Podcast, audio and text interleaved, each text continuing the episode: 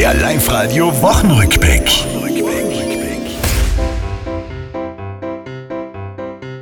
Die Unwetter Anfang der Woche waren in der Tat heftig. Ja, den Feuerwehren wurde niemals Fahrt.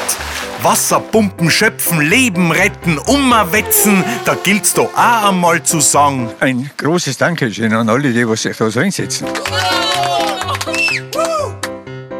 Für Öffi-Fahrer präsentiert das Klimaticket Now und Ferragosto Hammer. Es kommen Mann wie Frau übern Brenner nach Tirol mit südländischem Blut und Appetit auf Hausmannskost. Knödel, äh, Spätzle, alles. Schmeckt voll gut.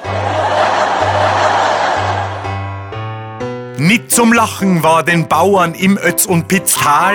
Bär und Wolf dürften gerissen haben ein weiteres Mal. Erdbeben in Wörgl, das war keine Kinderjause, doch manche kennen so ein Rütteln. Gottes Willen, ein Bett zu Hause. Das war's, liebe Tiroler, diese Woche, die ist vorbei. Auch nächste Woche Live-Radio hören, seid's vorne mit dabei.